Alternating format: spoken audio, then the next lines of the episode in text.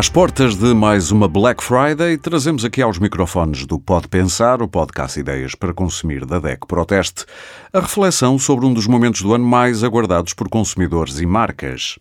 Que pulsão é esta pela palavra desconto? Que poderoso magnetismo é este que as promoções anunciadas nesta altura, com pompa e luzes fluorescentes, exercem sobre os consumidores? O que é que é mais importante? O que o consumidor vai gastar ou o que vai poupar? E como ter a certeza de que o desconto é real? Como fintar as possíveis fraudes e para que a compra seja inteligente, como agora se diz, não basta driblar promoções que no final de contas podem não ser. Como é que se escolhe um eletrodoméstico num corredor com dezenas de modelos e marcas? O mais caro é necessariamente o melhor?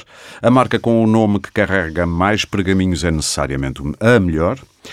Muito bem, eu sou a Aurélia Gomes e hoje, para ajudar os consumidores a prepararem-se para a temporada de descontos que se avizinha, ou até já andará por aí, tenho comigo Pedro Pimentel, Pimentel perdão, é diretor-geral da Centro Marca, Associação Portuguesa de Empresas de Produtos de Marca, também a Susana Pereira, analista de mercado e coordenadora da equipa de retalho, serviço serviços, aliás, e suporte da DEC Proteste, e ainda Alexandre Marvão, coordenador da área de House Management e Mobilidade da DEC Proteste. Bem-vindos aos três. É um prazer tê-los aqui. Eu começo já por si, Pedro Pimentel. É um homem que trabalha sobretudo na área do grande consumo, ou seja, e simplificando para quem nos ouve, supermercados.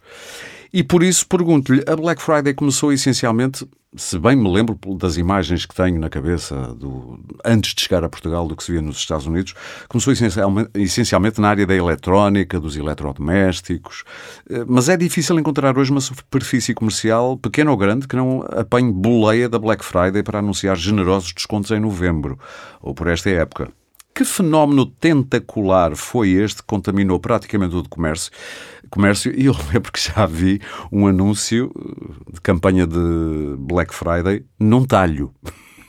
Sim, eu acho, eu acho que a necessidade. Primeiro, boa tarde a todos e obrigado pelo convite. Boa tarde, boa noite ou bom dia, como dizia o outro. Exatamente, porque isto é um podcast. Nos, nos escutem. Exatamente. Uh, sim, eu, eu julgo que nesta altura o comércio em si, toda, toda a área comercial e as empresas que produzem os bens que são colocados à venda nos pontos comerciais tentam sempre encontrar o máximo de número de oportunidades para contactar o consumidor, encontrar o número de oportunidades que lhe permitam a esse consumidor ter, diria, propostas de valor mais interessantes.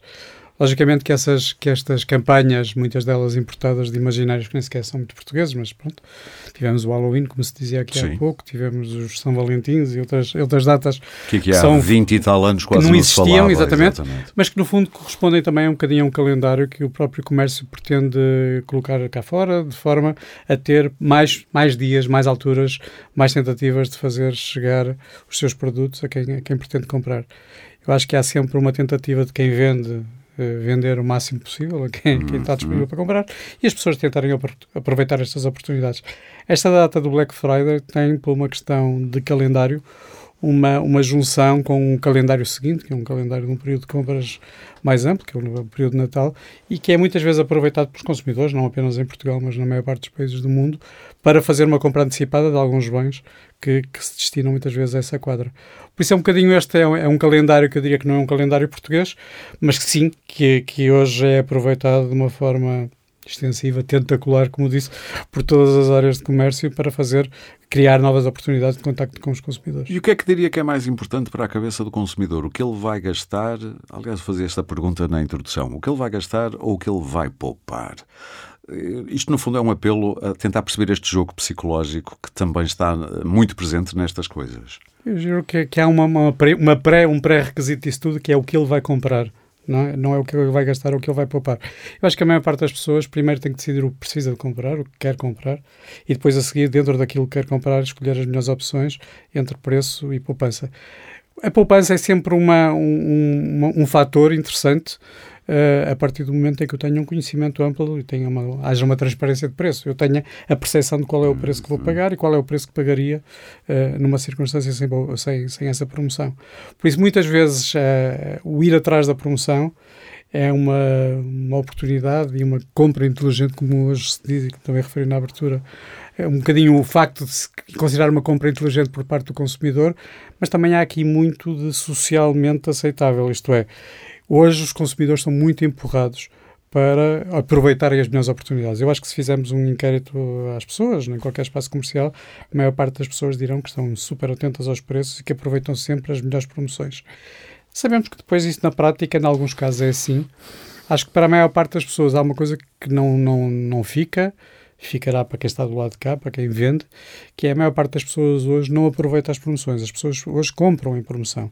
Eu, quando vou a um local onde um produto que eu quero comprar está em promoção, eu compro uma unidade do produto que está em promoção. Não compro 10 unidades. Uhum. Isto é um bocadinho anedótico, mas que é verdadeiro. Há poucas semanas alguém me ligava e me dizia que tinha gasto, há pouco, poucas semanas também, a última pasta dos dentes da célebre promoção do 1 de maio de 2012 uh, do Pingo Doce. E é verdade, ou seja, nós, por exemplo, no início da pandemia vimos algumas pessoas a fazerem compras eu diria que há pessoas que provavelmente vão gastar papel higiênico comprado em, em março de 2020 até 2024. Esse fenómeno está explicado já agora, já que fala disso. São, são Ainda hoje continua são, a ser um mistério sim, para mim. São, são mistérios que nem sequer também são nacionais, porque esse fenómeno nem sequer nasceu em Portugal, nasceu o primeiro país onde isto foi muito verificado foi na Austrália, e depois isso uhum. espalhou-se.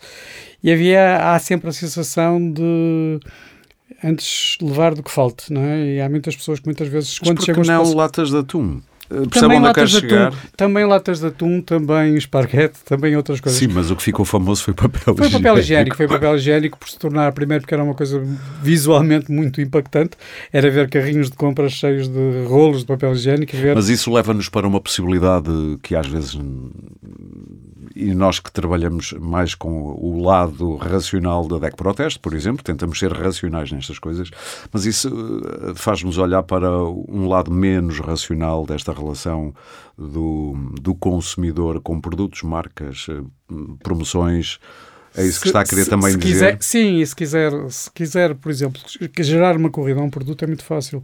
Basta dizer que o produto vai escassear. Uhum. É, é natural que nós todos sintamos a necessidade, nem precisamos de comprar hoje, mas há informação de que pode um determinado produto faltar, Sim. vamos de uma forma mais acelerada. Recordo aqui há uns anos atrás haver uma, uma, umas notícias que circularam na comunicação social, inclusive, de produtos, numa altura Natal, tipo açúcar, que poderiam faltar. Obviamente falta, passam os produtos, passam a faltar automaticamente, pelo simples facto de todos nós, se em vez de comprarmos uma unidade ou unidade quando precisarmos, desatamos todos a comprar claro. 5, 10 unidades, os produtos faltam. E depois as prateleiras vazias, e hoje as redes sociais têm um impacto muito grande nas pessoas. Basta alguém fotografar. As, sim, as prateleiras vazias ainda mais empurram as pessoas a fazer este tipo de atitude. Sim. Por isso, muitas vezes a compra, como, como, comentávamos antes de começarmos o programa, as compras nem sempre são muito racionais. As pessoas nem sempre fazem as compras da forma mais racional. E diria que o emocional tem muitas áreas. Tem uma emocional por esta sensação de escassez, ninguém quer ficar Sim. sem acesso a um produto que acha que pode vir a precisar, como também há um outro tipo de emocional, que muitas vezes é um emocional que é trabalhado, que é construído, mas é um emocional de uma relação que existe entre as marcas e os consumidores. Uma marca é uma coisa que demora muitos anos a construir. É Aquilo é que hoje se diz, os valores que ela transmite, o lifestyle sim. que parece permitir. Sim, sim. Seja, sim uh, quando, quando, nós, quando nós falamos em marcas, falamos em valor. E, e, e, o valor não tem forçosamente uma relação direta com o custo dos produtos, tem sim, sim, sim. relação direta com o valor que nós damos às coisas. Às vezes até é ética, sim. Eh, perante o Qualquer mundo. um de nós tem uma casa e diz a minha casa vale X. E a, a, pergunta habitual é alguém já te ofereceu esse dinheiro pela tua casa? Se alguém te oferecer, sim, vale, mas quer dizer, há, há, um valor que é dado e é dado no momento da compra. E esse valor constrói-se na cabeça das pessoas com, com com ética, com formas de trabalhar também, com transparência, sabendo nós que as marcas uh, uh, se destroem também, se destroem às vezes muito rapidamente. Uma má atitude de uma marca, uma forma como uma marca é transmitida ao mercado uhum. uh, menos próprio faz com que o valor da marca se, se, degrade. E já vamos perceber também a relação sim. das marcas com o retalho, muitas sim, vezes, sim, especialmente nestas alturas, mas não só. Mas Alexandre Marvão, muito diretamente, a Black Friday é uma melhor altura, é boa altura para comprar um produto importante como um eletrodoméstico, uma TV, é?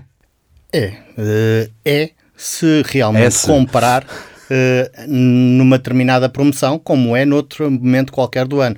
Desde que seja um produto que necessita, deve procurar sempre o preço mais baixo para esse produto e, e se puder optar por um momento de, de promoções, uh, deve realmente optar. Nesse aspecto, a Black Friday traz um leque uh, vasto de possibilidades e descontos a qual se tem que ter muito cuidado porque nem todos são verdadeiros. Era isso onde eu queria chegar. Os, os não querendo passar a ideia de que a Black Friday é a grande oportunidade dos ladrões nos virem roubar, não é isso? É, é um, Mas é... eu lembro o estudo que em 2015 foi um marco, quer se queira, quer não, da DEC Proteste, que mostrou que era um em cada dez preços sim, sim, sim. eram inflacionados antes para depois parecer que estavam baixos, sim. não é? Antes e, da Black Friday, é, depois. É um processo que acontece, por isso Ainda nem acontece. tudo é maravilha, nem tudo é mau há realmente oportunidades muito boas no Entre Black esse Friday. momento e hoje sente uma evolução, por exemplo? Uh, existe uma evolução, há um maior cuidado, há ferramentas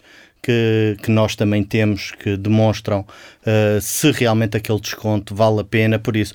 Uh, também tem havido uma resposta por parte dos consumidores e das ferramentas que os consumidores Estamos têm mais espertos, apesar de tudo? Hã? Estamos mais espertos, no, entre aspas. Uh, mais despertos. Despertos, boa, exatamente. Estamos mais despertos estamos, para isso. Estamos mais despertos. Já as pessoas já têm noção que muitas vezes, e não é só na Black Friday, são, é durante os vários momentos de promoções que, que existem, há sempre essa questão de se não houve um aumento do preço para lhe impor um desconto, que às tantas vale o mesmo. Uhum. Por isso há essa noção, há esse risco e as pessoas tentam realmente procurar informação de forma a validar aquele desconto. Uhum. Portanto, a mensagem a passar a Black Friday não é necessariamente um campo só minado. As não é garantidamente bom, não é garantidamente mau. Ok. Estar. Vale a pena. A chatice é. da nossa vida hoje em dia é que estamos, uh, parecendo que não, temos tantas ajudas eletrónicas, estas e outras, mas temos vidas muito ocupadas. Trabalhamos muitas horas, estamos sempre com um olho. Uh, não, eu não vou ser racista.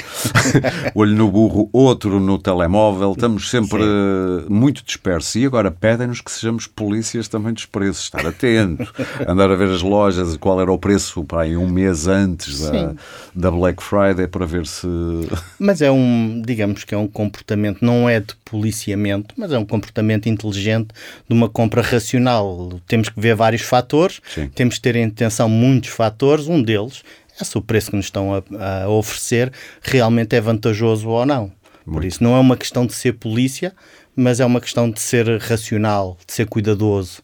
E o que é que lhe parece em termos de hum, verificação de, do Estado, das autoridades eh, competentes, não sei se é a ASAI, se outras, eh, na procura aqui de.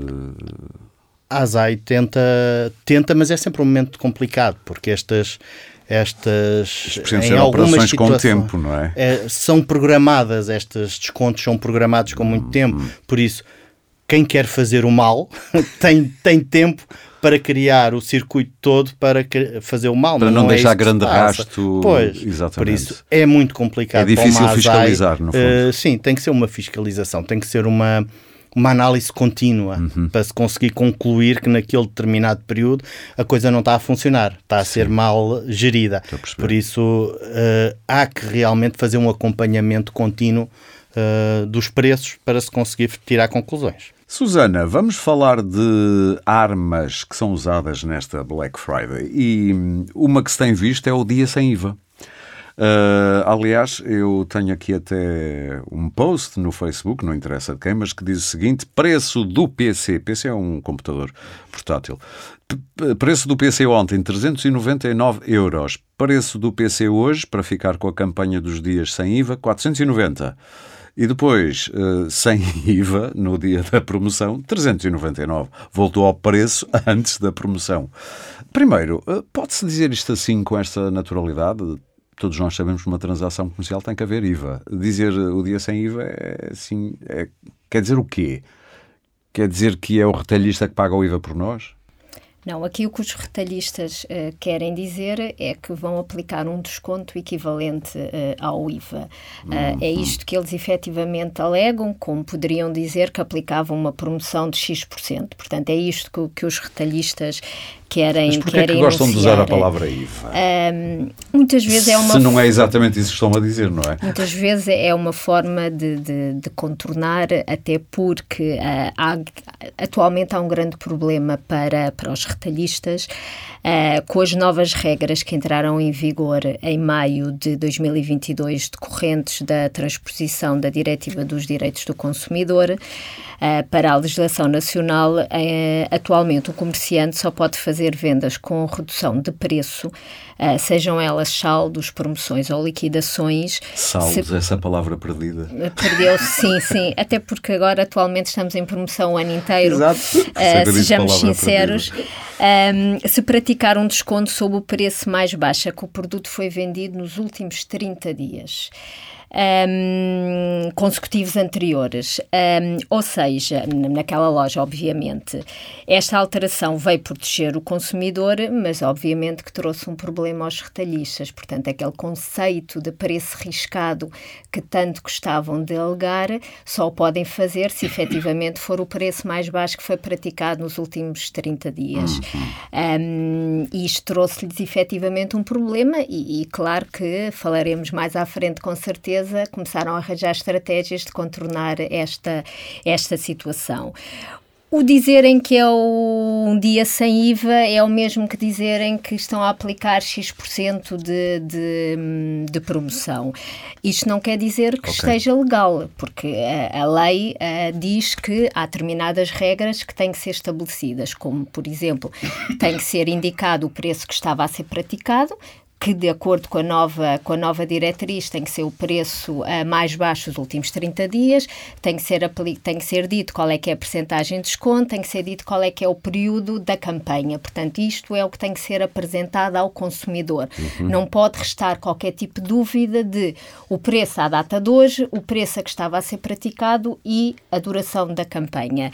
Isto é uma forma de apresentar E essa informação o, o deve desconto. estar clara estar na, clara, na etiqueta do preço, clara, chamamos-lhe assim. Este exemplo que, que mencionou, um, e sendo verídico, portanto, sim. nós aqui não estamos a, a, é a analisar é um, a veracidade é um ou não. De, de Facebook, sim. Obviamente, e sendo, e sendo verídico, obviamente que houve um aumento no dia em que foi aplicado o IVA para que aplicassem X% de desconto e ficasse ao mesmo, ao, mesmo, ao mesmo valor a que estava a ser vendido na véspera. Então deixe-me acrescentar uma coisa. E isto aqui não é um post no Facebook, é uma reclamação que vocês receberam e que eu tenho aqui. Certo. Uma senhora comprou um fato de treino para o filho na Black Friday, só me diz o ano, e quando chegou a casa verificou que, lá está, na tal informação sobre o preço, verificou que o preço promocional era igual ao preço original do fato de treino pelo meio havia um preço riscado mais alto. Isto foi um engano, obviamente, quem quis fazer esta vá, trapaça.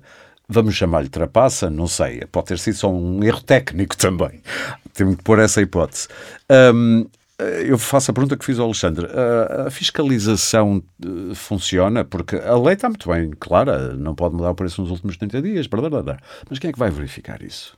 A fiscalização é da responsabilidade da ASAI. Uh, contudo, a ASAI tem que ter conhecimento deste tipo de casos. Uhum. Um, nós próprios, como, como DEC Proteste, uh, sempre que temos conhecimento destes casos e, sobretudo, em alturas como a Black Friday, uh, passamos esta informação okay. à ASAI dos casos que identificamos como possíveis fraudes ou casos que temos a certeza que são fraudes, pelo histórico que temos, sim, sim, sim, ou possíveis fraudes pelo histórico que temos, achamos que efetivamente a situação é, é estranha. Tem noção Mas de, de, de, de, como é que isso depois resulta em alguma não coisa? Temos Nenhuma. depois, okay. um, não, não sabemos como é que evolui, mas a entidade responsável pela fiscalização Fica é a ASAI que deve efetivamente verificar junto claro. do, do retalhista um, o que é que sucedeu com aquele produto. E a evolução das queixas tem sentido que aumentam na DEC Proteste nos últimos anos, que diminuíram?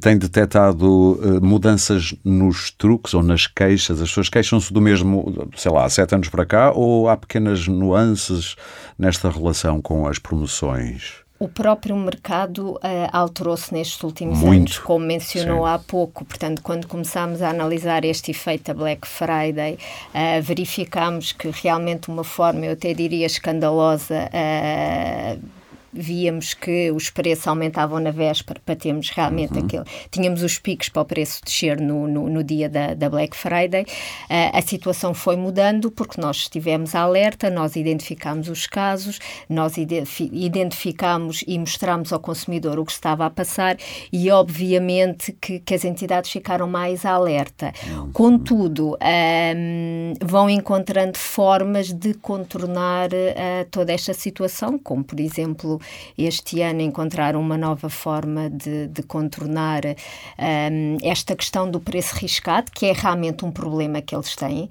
porque colocarem como preço riscado o preço mais baixo vendido nos últimos 30 dias é um problema para qualquer, eh, para qualquer cadeia, obviamente, porque os preços andam sempre a, a sempre a oscilar, a não ser que não cumpram a lei, mas quiserem cumprir e estão, Isso, obviamente, Estás a que é um problema porque eles têm que ter um registro muito preciso de todos os quiserem, dias do preço. Se quiserem Sim. cumprir a lei, é um problema Sim. para eles porque não terão um preço riscado para mostrar. Portanto, uh, nós vamos Como assim? chegar... Não estou a conseguir seguir o seu raciocínio. Para, nós... Se eu tiver um registro, deixe-me só pôr a minha dúvida que é mais fácil.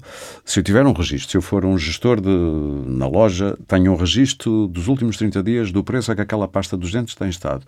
É-me fácil perceber qual foi o preço mais baixo e depois pô-lo na promoção, ou não? É, mas não, depois não terão uma diferença para mostrar ao consumidor, porque se o preço anda sempre cima a baixo, se olharem uma janela temporal dos últimos 30 dias, o preço mais caro que foi vendido é o preço aqui embaixo. Portanto, não vão conseguir ter um preço riscado e dizer que naquele dia o desconto a aplicar à pasta de dentes é X%, porque se calhar vai ser 0%. Sim. Portanto, é muito difícil aplicar, ter aqui o preço Estava riscado. Estava a ser chato, porque imagino que em casa eles... as pessoas não conseguem conseguissem como eles como eles querem sim. apresentar. Portanto, e nós sabemos que estas oscilações Mas isso é um defeito muito. na lei também? A lei não deve estar adaptada um bocadinho à realidade das. Ou seja, se essa é a realidade da, das superfícies, eu já vou falar com, com, o Pedro. Se é a realidade das superfícies, eu lembro de, de, num livro da Ursenar, pela voz do Imperador Adriano, ele dizia: Uma lei que não é seguida por ninguém é uma má lei.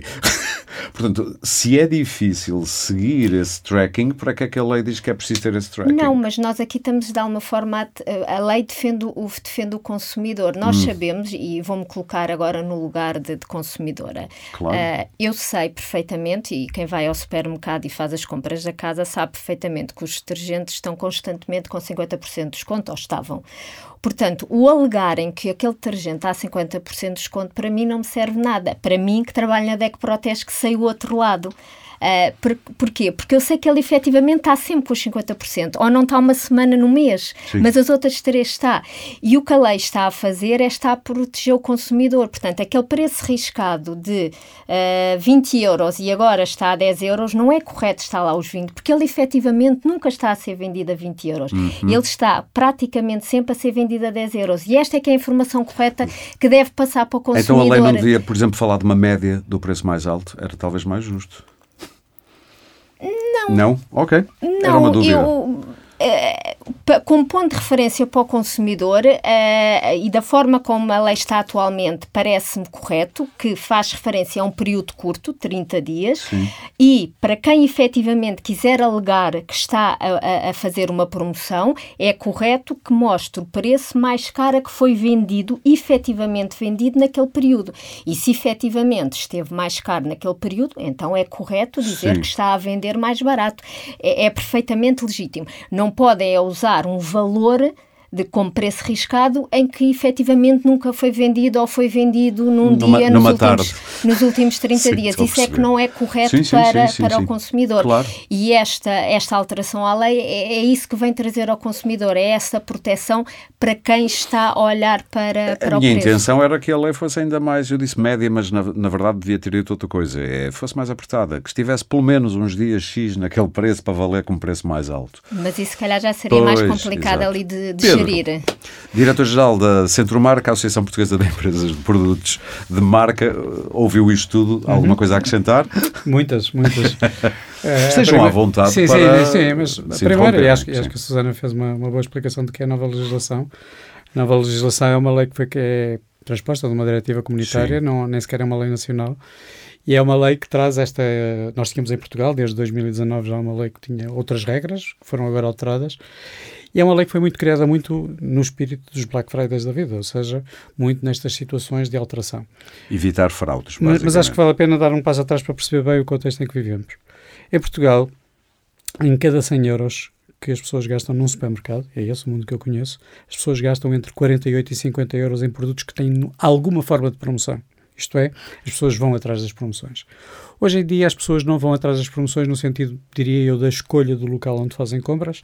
Cada vez mais isso é uma questão, eu diria, logística da nossa vida do dia a dia. Uhum. Se estamos em casa, se calhar fazemos compra num sítio, se estamos Teremos depois um grupo relativamente restrito das pessoas que andam a saltitar entre estabelecimentos. Mas não mas, é por saber que aquele hipermercado vende um bocadinho mais barato que vou fazer 10 km, uh, Até porque a maior Sim. parte das pessoas tem uma consciência de que faz uma compra de uma cesta de compras, não de um bem, e muitas vezes, ao ir atrás apenas do preço de um bem, pode estar a ser menos beneficiado noutros, noutros bens. Sim. De qualquer maneira, estamos a falar de um país perdoem-me o, o, o, neologismo, promodependente. É assim que nós designamos. Portugal é um país, dentro da Europa Ocidental, é de longe o país onde o, o peso do promocional nas vendas é mais elevado. Para termos só uma, uma base de comparação, os 48, 49% de Portugal correspondem a 22% em Espanha. Só para termos este, este disse, número. Mas como disse a Susana, as grandes superfícies estão em promoção. Pronto. Parece que eternamente. A questão, a questão diria as vendas estão em promoção e, ou as superfícies estão em promoção Sim. permanente.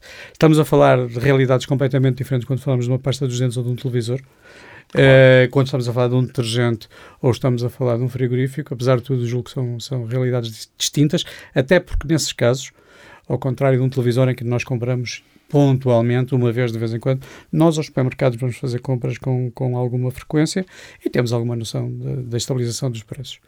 Temos muitos produtos em Portugal não sei se posso dizer feliz, se infelizmente, eu diria infelizmente, do ponto de vista económico, que, que vendem mais de 75% das suas vendas, mais de 80% das suas vendas uhum. são feitas em promoção. A partir do momento em que este esquema existe, quer do ponto de vista das empresas fornecedoras, quer do ponto de vista dos supermercados, a promoção não é uh, ultrapassável. Nós não podemos passar ao lado desta realidade. E esta realidade existe. E banaliza-se. E banaliza-se. Estamos hoje, como vos dizia no início, hoje as pessoas não, não compram em promoção. Hoje as pessoas aproveitam a promoção para comprar. São coisas completamente diferentes. Uhum. Nós, há anos atrás, uh, início da, da, década passada, qualquer promoção que fizesse 50% de desconto tinha um multiplicador de vendas de 7, 8, 10 vezes. Hoje em dia, esses multiplicadores são baixíssimos. Há promoções que não resultam em nenhuma venda adicional. É possível perceber, um consumidor perceber o preço original desses produtos então, tão eternamente... Vamos falar de uma outra relação económica que se calhar mais, mais complexa, não sei se... É porque. Eh, deixe-me só dizer Sim. porquê, porque a ideia com que eu fico é se, isto, se este produto, uma pasta dos dentes, eu vou Sim. falar disso, já nem falo de televisões, está sempre em promoção, todo o ano eu começo a pensar, isto não é promoção nenhuma, é o preço original, só que me dizem que é uma promoção eu fico todo contente, as estou a comprar uma Primeira promoção. questão, e como, como qualquer Sim. uma das quatro pessoas que estão aqui à volta destes micros saberá, ninguém pode fazer uh, promoções de 50% normalmente. Claro. Porque senão Acho estávamos, eu, estávamos todos seguramente de férias nas Seychelles e não aqui a gravar podcasts para a DEC. Era, era muito mais divertido, estávamos todos, porque realmente as margens do produto assim permitiriam. É óbvio que existe um esquema, de, quem, quem trabalha nestas áreas, há dois formatos de funcionamento tem uns nomes uh, muito inglesados, um que diz que estamos num regime de high and lows, ou seja, com preços que oscilam sempre entre baixas e subidas, e outro regime, aquilo que nós chamamos na, na gíria normalmente o everyday low price, que é um preço permanentemente mais baixo.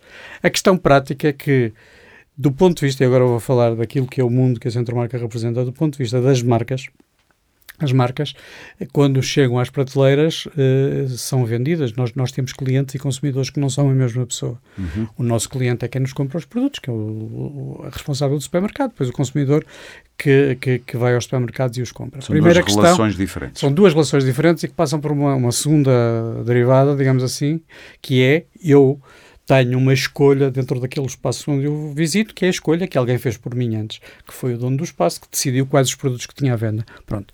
Dentro destes produtos que estão à venda, nós temos uma gama ampla de produtos, muitos dos quais são detidos pelo próprio uh, distribuidor.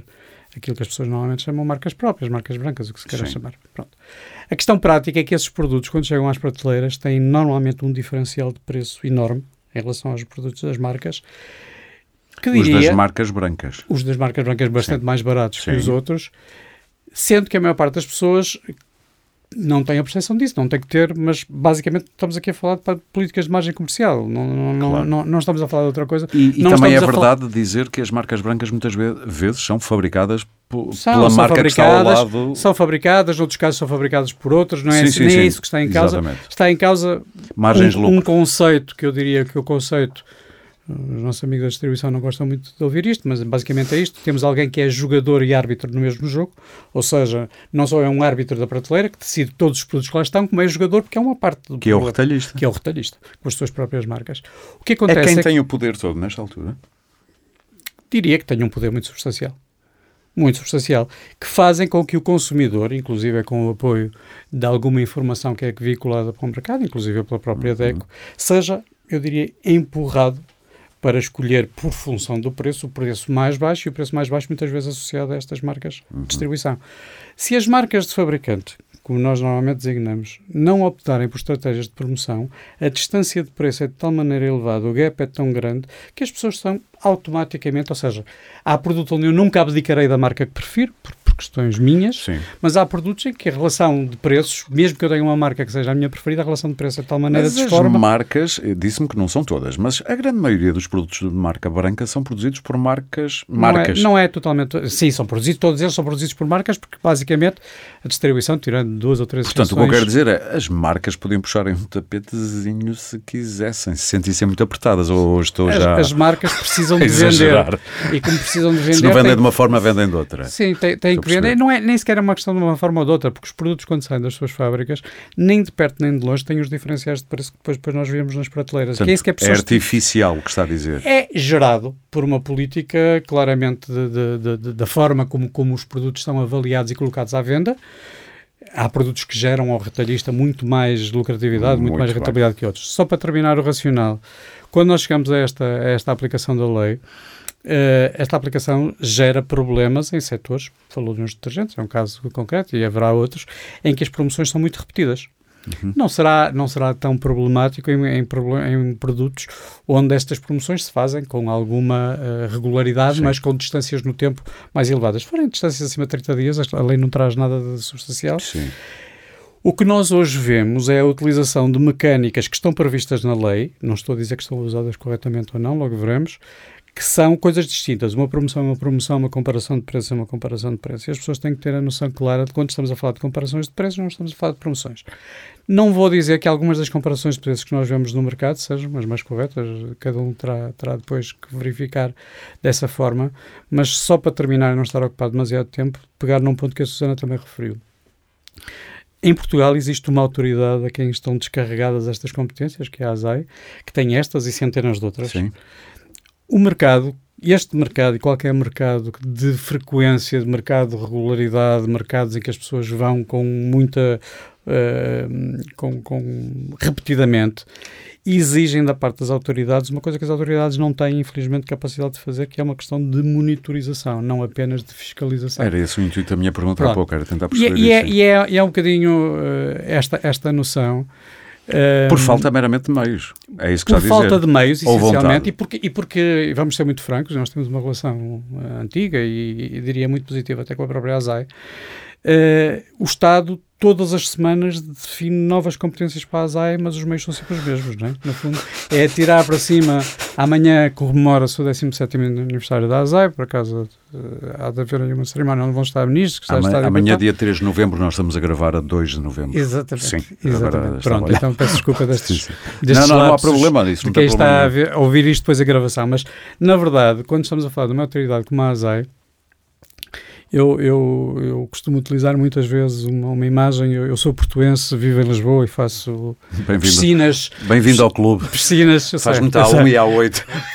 piscinas uh, frequentes. Sim. E quando, quando digo sempre esta, esta comparação, que eu acho que é, que é relevante, que é assim: qualquer pessoa que faça estas viagens com frequência e não precisa estar a fazer nenhuma condução suicida, sabe exatamente quanto tempo demora a fazer Porto-Lisboa, uhum. não precisa ter nenhum bólido estratosférico mas também sabe que se durante a viagem vir duas ou três vezes a brigada de trânsito, normalmente afrouxa, sim. vai ali uns quilómetros e tal. Sim, e quando sim. chega ao fim da viagem, descobre que afinal a sua viagem que demorava duas horas e qualquer coisa passou a demorar mais de 30 minutos.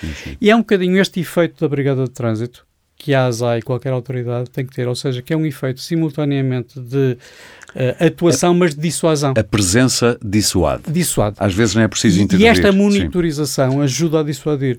Por isso, nós de há muito tempo temos defendido que para esta matéria e para outras, uh, uh, os meios deviam ser mais amplos. Tenho a certeza que o Inspetor-Geral da ASAE comunga seguramente desta nossa posição. Não, não somos nisso. Eu vou ser malandro, mas eu diria que essa foi a melhor maneira de definir a vossa relação com a distribuição. Quando vemos alguém como não, o Pedro, a, questão, a, pedir a intervenção, a presença da ASAI, isso diz-me muito de como será a não, vossa a relação questão, com a, a questão distribuição. básica é assim, nós precisamos, mas, obviamente, mas, eu, quem, quem, está no mercado precisa, claro. e, e, em Portugal eh, qualquer pessoa atenta Desculpe-me a malandrice, não, mas... Não, não é malandrice, mas é assim, qualquer pessoa em Portugal sabe que nós estamos, estamos num mercado em que oito cadeias de distribuição valem 85% Dominam do mercado, tudo. duas delas sim, valem sim, quase sim, 60%, por isso não é, não é muito difícil nem muito complicado claro. perceber que é um mercado muito organizado, é um mercado, vamos também dizer as coisas em Cartelizado é uma palavra que nunca diria? Não, eu não diria que seja cartelizado, eu diria essencialmente que é um mercado que tem eu regras. Eu queria passar a palavra, mas eu próprio não consigo resistir. Sim.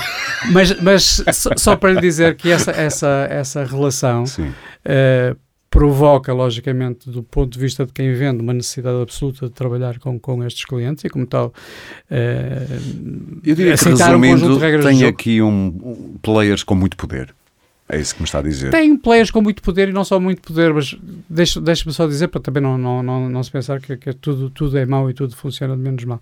Qualquer pessoa, qualquer português que visite um país estrangeiro, dos mais evoluídos aos menos evoluídos da Europa, entra em qualquer supermercado e tem orgulho de ser português porque qualquer supermercado português de bairro, do mais Sim. normalíssimo de Lineu que nós encontremos, é melhor que muitas vezes as melhores lojas que nós encontramos pela Europa fora. E nós nisso temos uma questão que é relevante e tem muita relação com a conversa que estamos a ter aqui, é que hoje, para a compra, há outros fatores que importam que não apenas o preço. Por exemplo, uma deles chama-se experiência de compra. Se nós nos sentimos bem no espaço quando vamos fazer Sim, as claro. compras, se as pessoas estão ao lado, nos acompanham e nos dão a informação que claro, nós precisamos. Claro. E, e, a distribuição fez um, um, trabalho que eu diria bastante relevante a esse nível.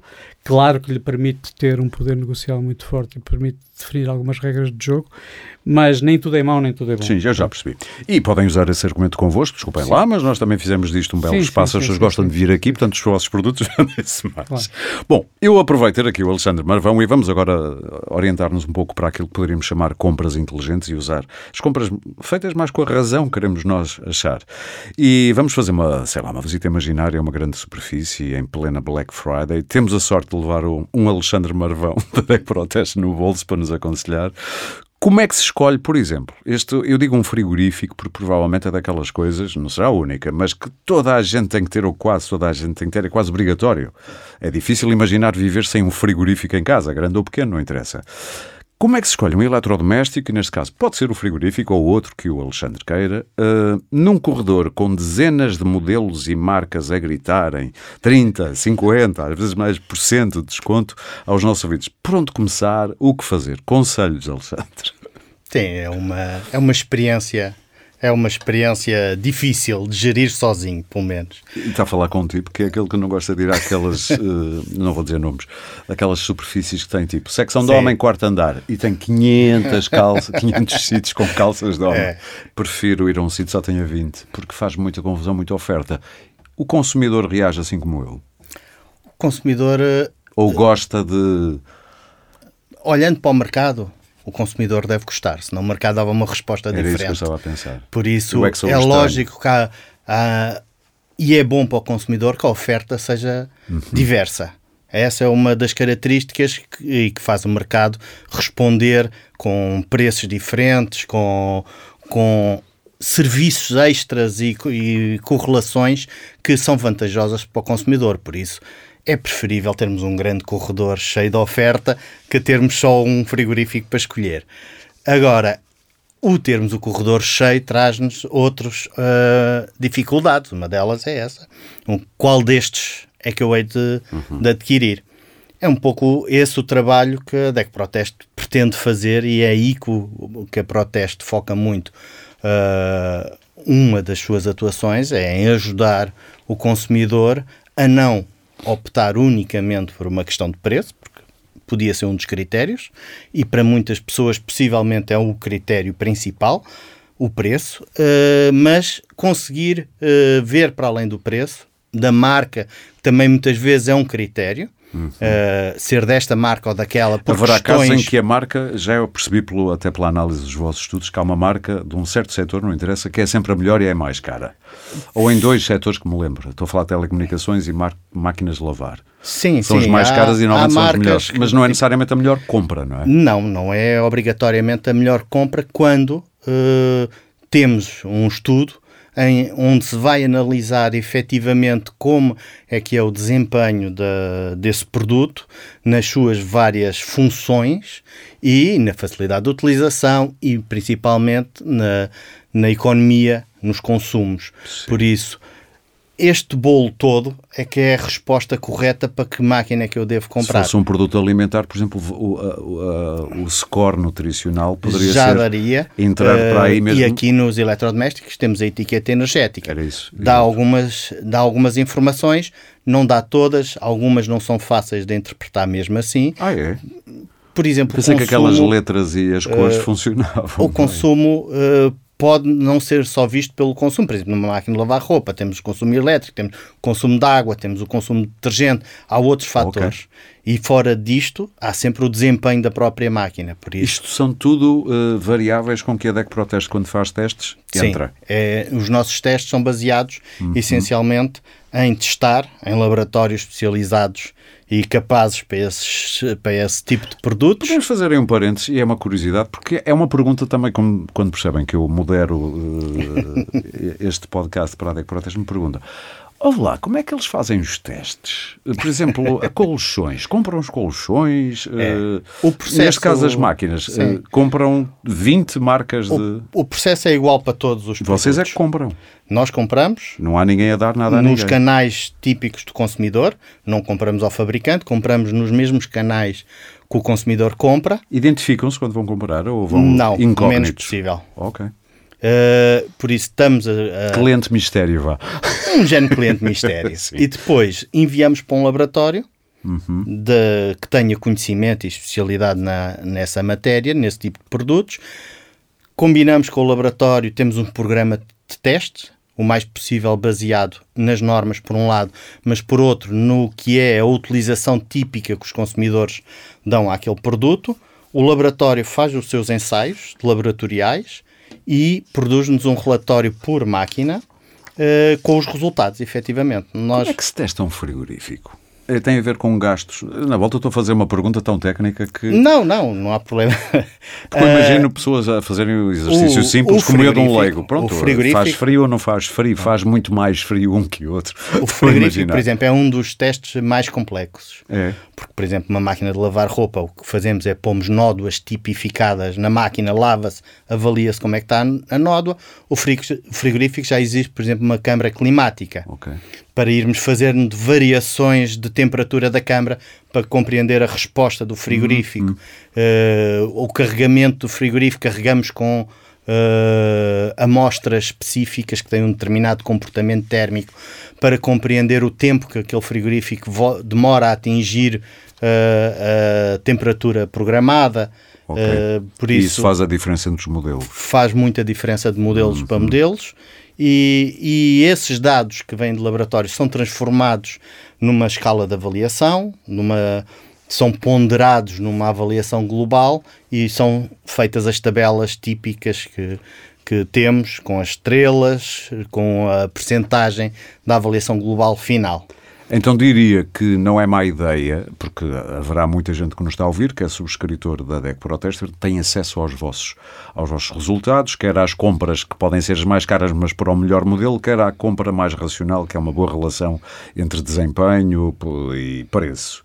Mas para as pessoas que que não são subscritoras, na volta deviam ser, uh, algum truque que se deva ter, truque não é truque, alguma estratégia que deva ter sempre presente quando vai comparar, especialmente em alturas destas? O, como é óbvio, até ficaria mal não dizer, a solução é ser subscritor e aceder aos nossos testes. Eu já superei aqui ao microfone, sim. Uh, mas na ausência disso, há a etiqueta energética, tem alguns parâmetros. Uhum. Uh, alguma, alguns estabelecimentos têm um serviço de aconselhamento que também poderá uh, ter algum conselho, uh, sendo que não podemos deixar de fora a hipótese de estar a, a, a aconselhar determinada marca porque é aquela que é promocional, que é do, do, momento. Uh, o interesse de venda da loja. E às vezes até tem lá conselheiros das marcas. Das próprias marcas, sim. perfeitamente identificados, por isso se pedimos um conselho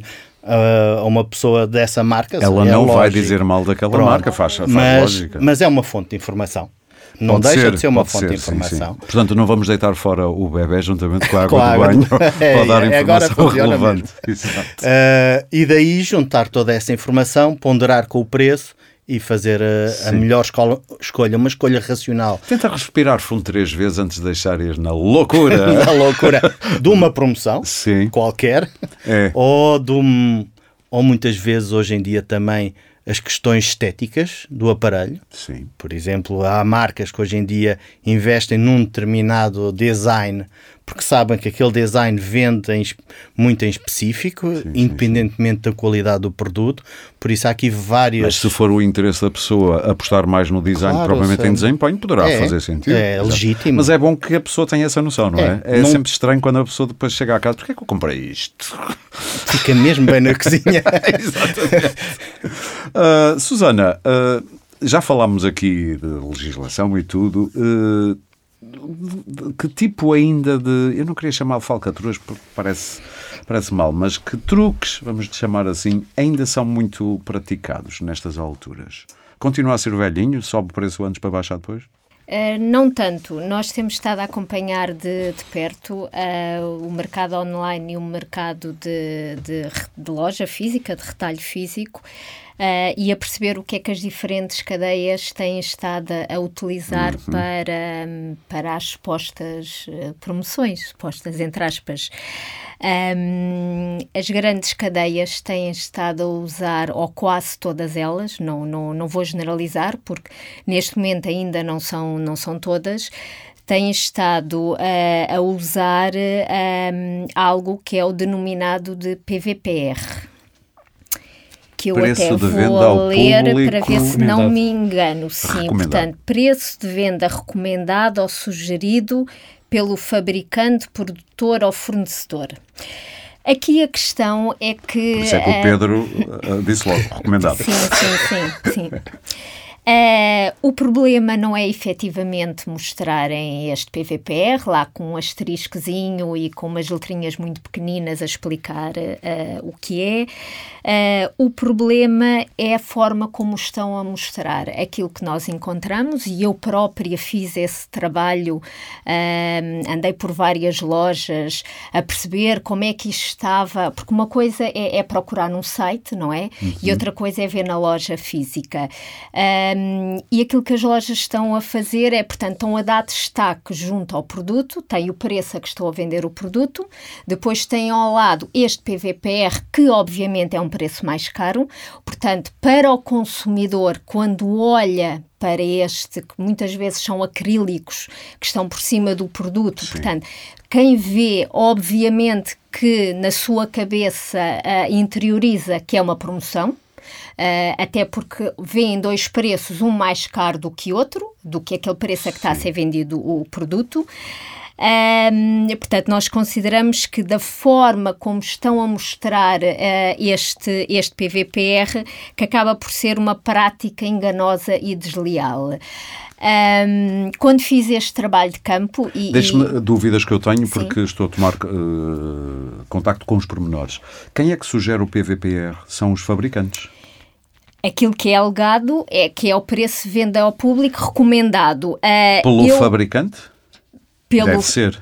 Pelo fabricante, pelo Pela produtor marca, ou pelo sim. fornecedor. Portanto, é aquilo que aparece Depois eu posso escrito. explicar com um bocadinho mais detalhe. Sim, uh, eu confesso que tenho dúvidas a, de... A dúvida é, esse preço é, é uma indicação que ou o fabricante ou o produtor uh, dá a um, uh, a um retalhista de que não quer que o preço seja mais baixo que esse? É isso? Posso explicar? Sim. Não importa se agora? Sim, sim. Uh, basicamente, existe uma, uma, prática no mercado há muitos anos, não é uma questão atual, em que quando um produto é alterado o seu preço ou é lançado de raiz, o, são muitas vezes os próprios retalhistas que solicitam aos fornecedores uma sugestão de preço de venda ao público. Sim. Pronto. E esses preços são indicados como preço de venda recomendado. Os fabricantes não têm, não podem ter legalmente, nem de outra forma qualquer, a capacidade de formar os preços. Ok, por isso é que eu estava dentro, a perguntar. Dentro, dentro do, do, da casa do retalhista, o retalhista é, é totalmente responsável Dono e senhor por esses preços. Sim. E estes preços, supostamente, são dados sempre numa lógica comum uh, aos vários clientes. Não é um preço que é recomendado para uma cadeia que depois seja recomendado de forma diferente para outra. É uma Poderá ser de uma forma diferente, imaginando, uh, para quem está mais habituado a isto, pode ser um preço para os supermercados de uma forma, para os grossistas, uma máquina, uma recheio pode ser eventualmente diferente, mas quando estamos a falar dos mesmos canais de venda, normalmente serão Muito uh, bem, esta forma. Só, só em complemento àquilo que a Susana dizia, isto é tal forma de nós não estamos a fazer uma promoção, estamos a fazer uma comparação de preços. Ou seja, a partir do momento em que o que estamos a dizer não é com o nosso próprio preço de ontem, ou de há 15 dias atrás, é com um preço que é supostamente uma grandeza Sim. recomendada. Atenção que há várias outras cadeias no mercado, há muitos anos, que fazem, e nunca foram chamadas a atenção sobre isso, exatamente o mesmo tipo de, de, abordagem, só que em vez de chamar PVPRs ou preços recomendados, chamam-lhe preços de mercado. Sim. E há várias cadeias em Portugal que o fazem há muitos anos. O que significa basicamente que nesses casos, uh, a essas, a essas cadeias será pedida, supostamente pelas autoridades, a justificação de como constroem aquele preço de mercado. É possível fazê-lo num shopping, várias Sim. cadeias, etc. Mas uh, esta, esta prática do preço PVPR é uma coisa que vem da aplicação da lei nova e é uma coisa que está a dar algumas, Muito algumas Porque os comerciantes estão a deixar de usar aquele binómio do preço riscado e preço que está a ser praticado. Há Portanto, o, o PVPR e estão depois a usar o... este PVPR como Exato. preço de referência. Obviamente que para mim, como consumidora, vejo dois preços, portanto, na minha cabeça, eu quero é ver uma promoção, eu quero é ver um desconto, faço intuitivamente a comparação. O PVPR é sempre mais caro, se não for mais caro, ele não aparece. Uh, não se encontra em todos os produtos, porque não se encontra numa uma loja, mas está-se a tornar generalizado, portanto, desde a máquina da roupa ao detergente. Uh, neste caso, como eu estava a dizer, eu própria fui, fui visitar umas lojas, de forma anónima, obviamente. E também navegou nos sites? Porque também é importante sites, fazer sim, isso. Sim, sim nos sim. sites também, também está, mas nos sites não, não permite colocar questões como eu fiz é. em, em loja. Uh, questionei vários funcionários de várias cadeias, não interessa agora os nomes, o que era isto o PVPR, portanto, por me questionei, é legítimo, até porque acredito que a maioria dos consumidores nem, nem sequer saiba bem o que é e grande parte me disse que era o preço que a loja estava a vender anteriormente isto já é enganar o consumidor. E dizem-no sem se aperceber. disseram-me, sim. Portanto, isto é enganar o consumidor. Uh, voltei a questionar novamente, mas, mas vendiam este preço? Sim, sim, era o preço a que estávamos Tenho a vender. Tenho a certeza que é isso que quer dizer. Uh, pelo menos que a informação que passam seja coerente com, com o que está visível. Sim. Sendo que acaba por ser uh, uma publicidade enganosa para o consumidor, porque habitualmente está em lugar de destaque, está em acrílico, está com fundos vermelhos, está com letras maiores, portanto, uh, para Conse destacar... Conselho para o consumidor que se pare com isso? Bem, o consumidor, obviamente, que cada vez é mais informado e cada vez tem que estar mais atento. Este PVPR em si e por si só não diz nada. Para mim, não me diz nada. Eu, se quero comprar aquele produto X e está aquele preço, aquilo que eu quero perceber efetivamente é se é uma boa compra naquela loja aquele produto. Nós temos uma ferramenta eu ia, eu ia, chegar aí, exatamente. O comparar preços, uh, que tem aqui uma panóplia muito grande de categorias e que permite ver, sim, a evolução daquele produto naquela loja nos últimos 90 dias e de uma forma muito simples, através de um gráfico. Portanto, eu consigo perceber de forma imediata se aquele preço naquela loja é efetivamente uma boa compra, portanto, logo no momento, e ainda consigo adicionalmente, mesmo que seja uma boa compra naquela loja, eu até consigo ainda perceber se tem outras lojas onde a compra ainda seja melhor. Na internet há sites uh, que estão, uh, não sei se para todos os produtos, mas para várias classes de produtos que fazem essa comparação imediata. Todos nós conhecemos um para viagens e hotéis e não sei o quê, que nos diz tendencialmente qual será o site onde é mais fácil sim, sim. ou mais barato. Portanto, aquilo que eu recomendo para todas. Portanto, a DEC Protest sim. tem esse comparador. Linha branca, linha castanho. Portanto, eh, ao fazer, ao pretender fazer uma compra do produto uhum. naquela loja, que perceba através da nossa ferramenta do comparar preços se realmente naquela loja, sem olhar ao PVPR, um, se efetivamente se trata de um bom preço ou não, e aí conseguimos perceber, pelo menos mediante o histórico, se é um bom claro. preço e comparativamente com outras lojas, porque até pode ser uma boa compra naquela loja, mas ter um conjunto de lojas onde é mas substancialmente mais ao... baixo duas ruas ao lado, haver lado outra, outra loja com preços mais. Realmente mais vantajoso. Vamos uh, acelerar um bocadinho só. Estamos com a inflação nos níveis. Uh, na altura em que gravamos, uh, em outubro, Portugal estaria nos 10,2, a zona euro nos 10,7. Vamos ver para onde é que isto vai. Estamos todos a fazer figas, enfim. Uh, a, DEC está, a Proteste está a fazer uma análise comparativa uh, de algumas categorias de produtos entre setembro de 2021 e setembro de 2022 para perceber a evolução média dos preços. Há conclusões, Susana? Certo, sim. Aquilo que, que fizemos, uh, ou seja, para determinadas categorias de, de, de produtos, um, fomos, fomos analisar os modelos mais, mais procurados em setembro de 2021, hum. fomos verificar o preço médio destes, destes produtos, destes, destes modelos, um, e, e fomos analisar a comparação, portanto, setembro de 2021 versus setembro de 2022 e perceber se tinha existido aqui um aumento do preço médio ou não, porque falamos muito dos aumentos do cabaz essenciais, falamos muito desses produtos, mas estamos a esquecer que a máquina da roupa também pode ter aumentado e o frigorífico também pode ter aumentado. Um, das categorias que, que analisamos, uh, a grande parte delas uh, teve efetivamente um aumento, por exemplo, destaco os micro-ondas que tiveram um aumento de cerca de 21%, de setembro de 2021 face a setembro de 2022. Há uma explicação porque os, é claro, é só mesmo curiosidade, porque os micro-ondas? Aqui alguém quer arriscar?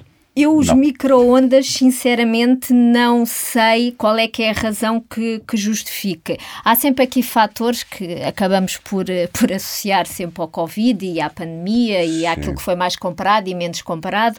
Uh, no caso dos micro-ondas, não sei qual é a razão que.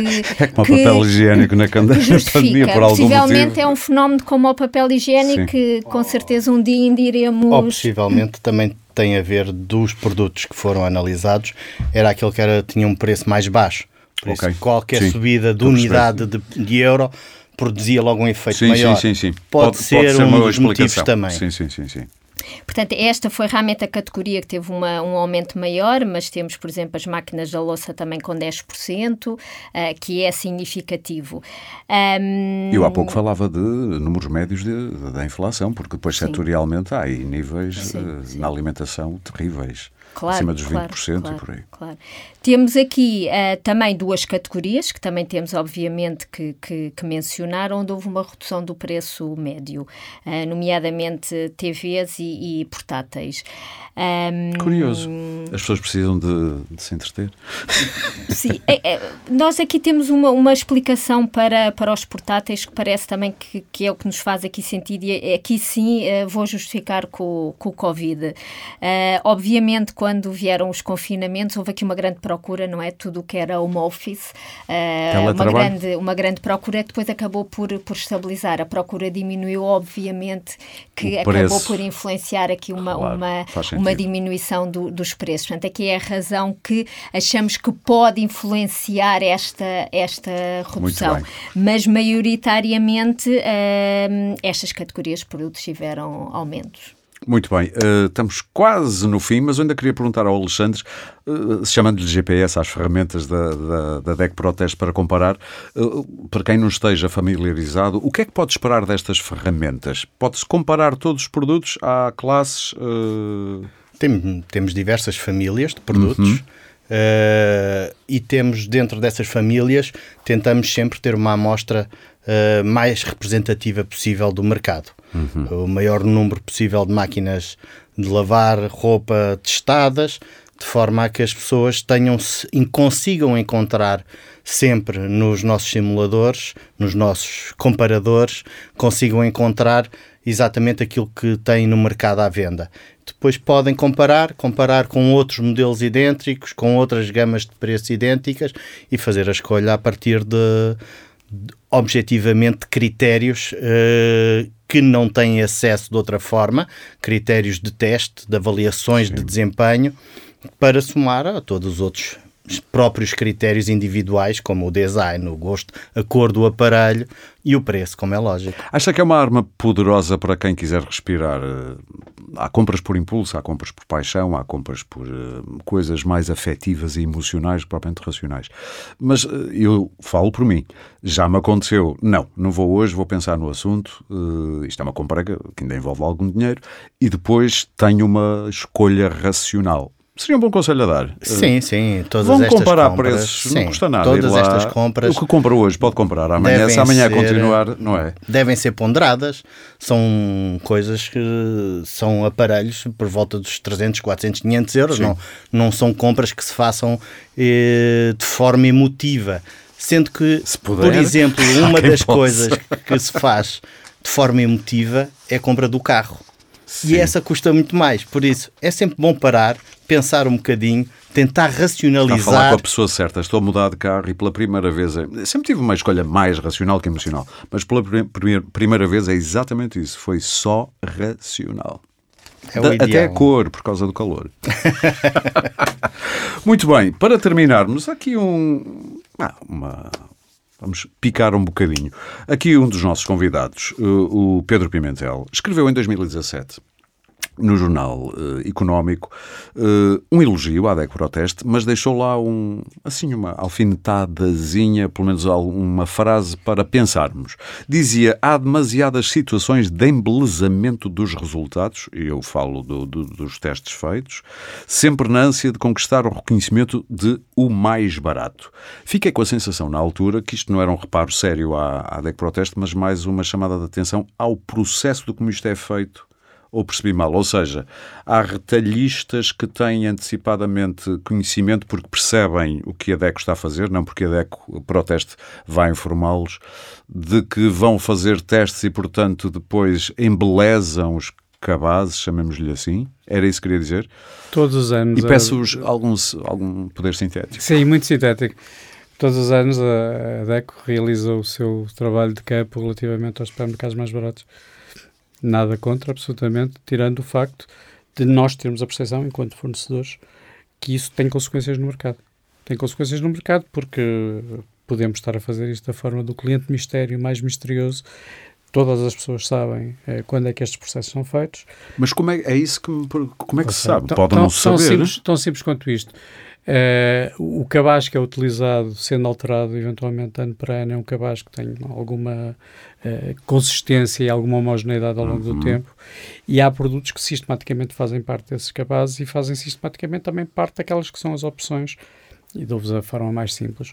Quando nós chegamos a um supermercado e vemos imagino, o iogurte de pera a 1 um euro, o iogurte de banana a 1 um euro, o iogurte de ananás a 1 um euro, o iogurte de morango a 80 cêntimos, o iogurte de baunilha a 1 euro, é óbvio perceber que há aqui alguma tentativa de fazer digamos, uma utilização desta, deste, deste cabaz como forma de conquistar uma reputação, que é uma reputação que eu percebo que hoje, do ponto de vista dos supermercados, é uma reputação que é comunicada e que é usada depois em termos até de comunicação comercial dos próprios uhum. supermercados.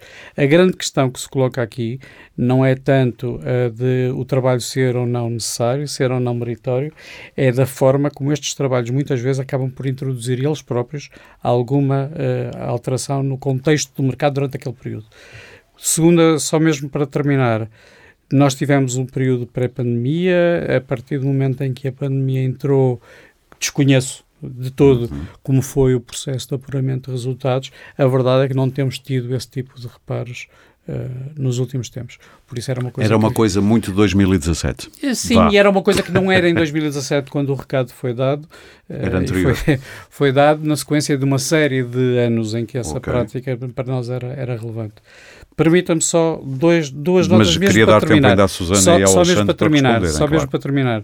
Duas coisas que foram aqui ditas, mas que não queria deixar mesmo passar.